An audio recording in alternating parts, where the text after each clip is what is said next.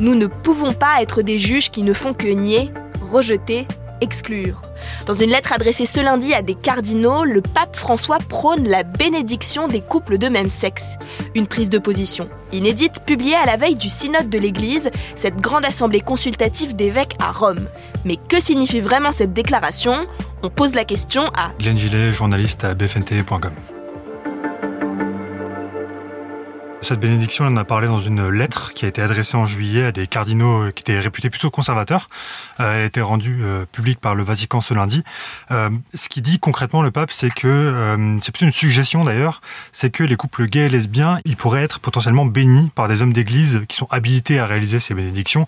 En fait, on parle plus simplement des prêtres. Précisément, le pape, il invoque la charité pastorale, ce sont ses mots, et il explique, je cite, qu'il faut discerner euh, s'il existe des formes de bénédiction demandées par une ou plusieurs personnes qui ne véhiculent pas un concept erroné du mariage.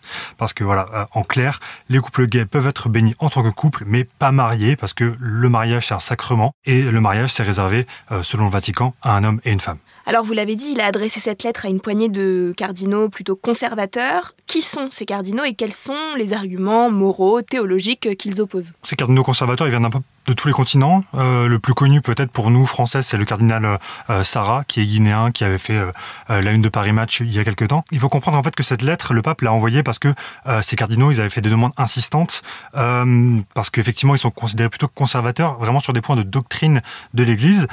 Euh, ils évoquent le fait que des prêtres ont effectué des bénédictions de couples homosexuels. Effectivement, ça s'est passé en Allemagne et en Belgique. Donc des prêtres qui bénissent des couples homosexuels euh, au cours des dernières années, ce qui est pourtant interdit euh, par l'Église techniquement. Donc voilà, c'est plutôt étonnant, mais c'est une sorte de rébellion finalement d'une Église allemande qui est vue comme parfois plus réformatrice. Donc voilà, ces cardinaux, ils ont demandé la position du pape sur la question, sachant que François est plutôt considéré comme progressiste, plus progressiste que ses prédécesseurs, et il s'était déjà montré en faveur, par exemple, des unions civiles de couples de même sexe, le Pax par exemple en France. Euh, mais c'est important de rappeler que l'Église catholique, et c'est ce que défendent ces cardinaux conservateurs, elle considère toujours que les relations entre personnes de même sexe, sexuelle, euh, bah, ça relève du péché, euh, tout simplement.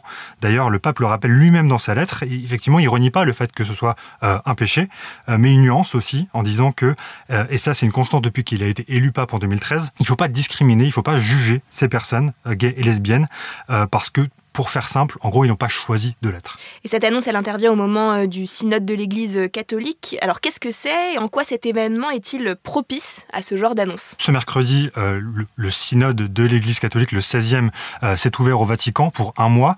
pour faire simple, un synode, c'est une assemblée consultative qui est composée d'évêques et de laïcs qui échangent sur l'organisation de l'Église et formulent des propositions. On est effectivement sur un but uniquement consultatif.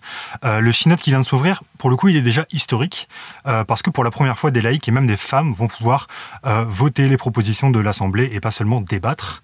Euh, mais les sujets de discussion seront eux-mêmes brûlants, en fait, puisque les membres de l'Assemblée, ils évoqueront la place des personnes LGBT+, dans l'Église, donc, mais aussi la possibilité d'ouvrir aux femmes les positions de diacres, qui sont, pour faire simple, les assistants euh, des prêtres, mais aussi la question du mariage des prêtres, la lutte contre la pédocriminalité, et puis plus largement l'intégration des fidèles dans le fonctionnement de l'Église. Ce sont autant de thématiques qui sont poussées par le pape François lui-même et qui pourrait donner lieu à d'importants changements euh, au sein de l'Église dans les années à venir. Mais pour voir si ça aboutit, euh, il faudra la fin de la deuxième partie de ce synode et là, ce ne sera pas avant octobre 2024. Merci d'avoir écouté la question info. Tous les jours, une nouvelle question et de nouvelles réponses. Vous pouvez retrouver ce podcast sur bfmtv.com et sur toutes les plateformes d'écoute. À bientôt!